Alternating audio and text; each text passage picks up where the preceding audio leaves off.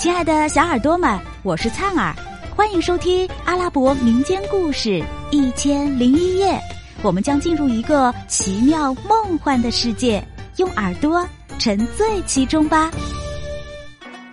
第两百九十五集，哈桑和阿卜杜拉滚都市来到了一座大山面前，只见大山上布满蓝色的石头。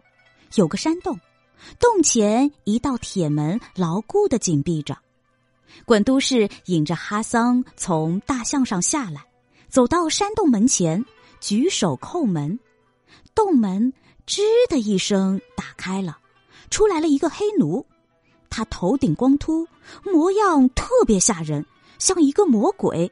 右手握宝剑，左手执盾牌。他一见长老，扔下兵器，赶忙上前扶倒，亲热的吻长老的手。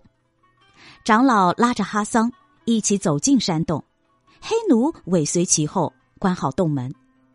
哈桑一看，山洞非常宽敞，里面有一条一眼望不到头的长廊。他们沿着长廊走啊走，差不多走了一里路，才来到一处更宽阔的地方。只见角落里有两道黄铜门，长老开了其中一扇铜门，走进去，对哈桑说：“你就坐在这儿等我，千万别碰另一扇门，我去去就来。”长老不一会儿就回来了，牵着一匹骏马，之后打开了第二道铜门，一望无际的原野便出现在哈桑的面前。于是，长老告诉哈桑：“孩子，这封信你带在身边，骑上这匹快马，他会带你到与这儿相仿的另一个山洞前。到了那儿，你下马来，把缰绳安在这个鞍头上，让他自己进去。你要耐心在山门前静等五天，千万别着急。第六天，便会有一个。”身穿黑袍、白胡须垂到肚子的老人出来见你。见了他，你马上上前吻他的手，拉着他的衣衫不放，哭着求他同情你、可怜你。等他问你有何要求，你就交给他这封信。他拿了信，会不吭气的转身回洞。你别跟着，只需再在山洞门前等候五天。一定要平心静气的等候。到第六天，如果他亲自出来，那么说明去瓦格岛就有希望了；如果是他的仆人出来，那就不妙了。他是奉命来杀死你的，你会没命的。不过，孩子，冒险者需要付出高昂的代价。如果你怕死的话，那干脆别冒这个险。如果你不怕死，那就勇敢的去干吧，命运由天注定。哦，你若现在后悔还来得及，我马上叫大象带你回云山，公主们会送你回家的，说不定往后安娜会另赐一个妻子给你的。不，我已下定决心了，不达目的誓不罢休。为了找到我的妻子，我甘冒生命危险也在所不辞。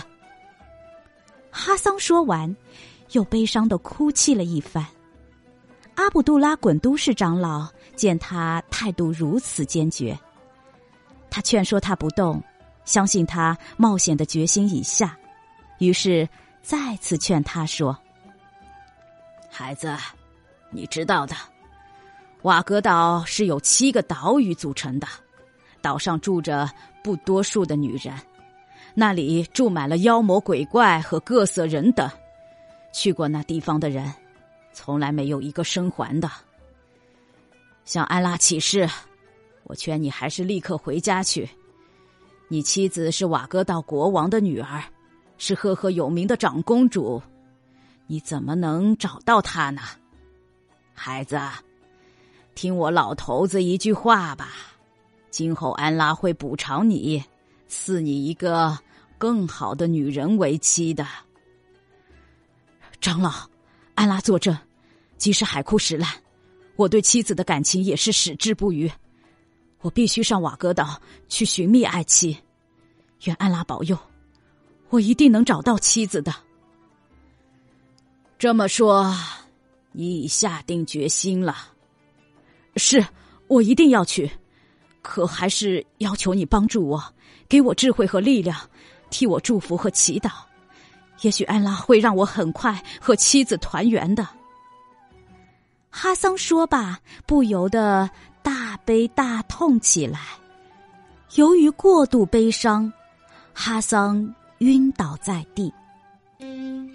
亲爱的小耳朵们，这集故事先讲到这儿啦，我们下集再见。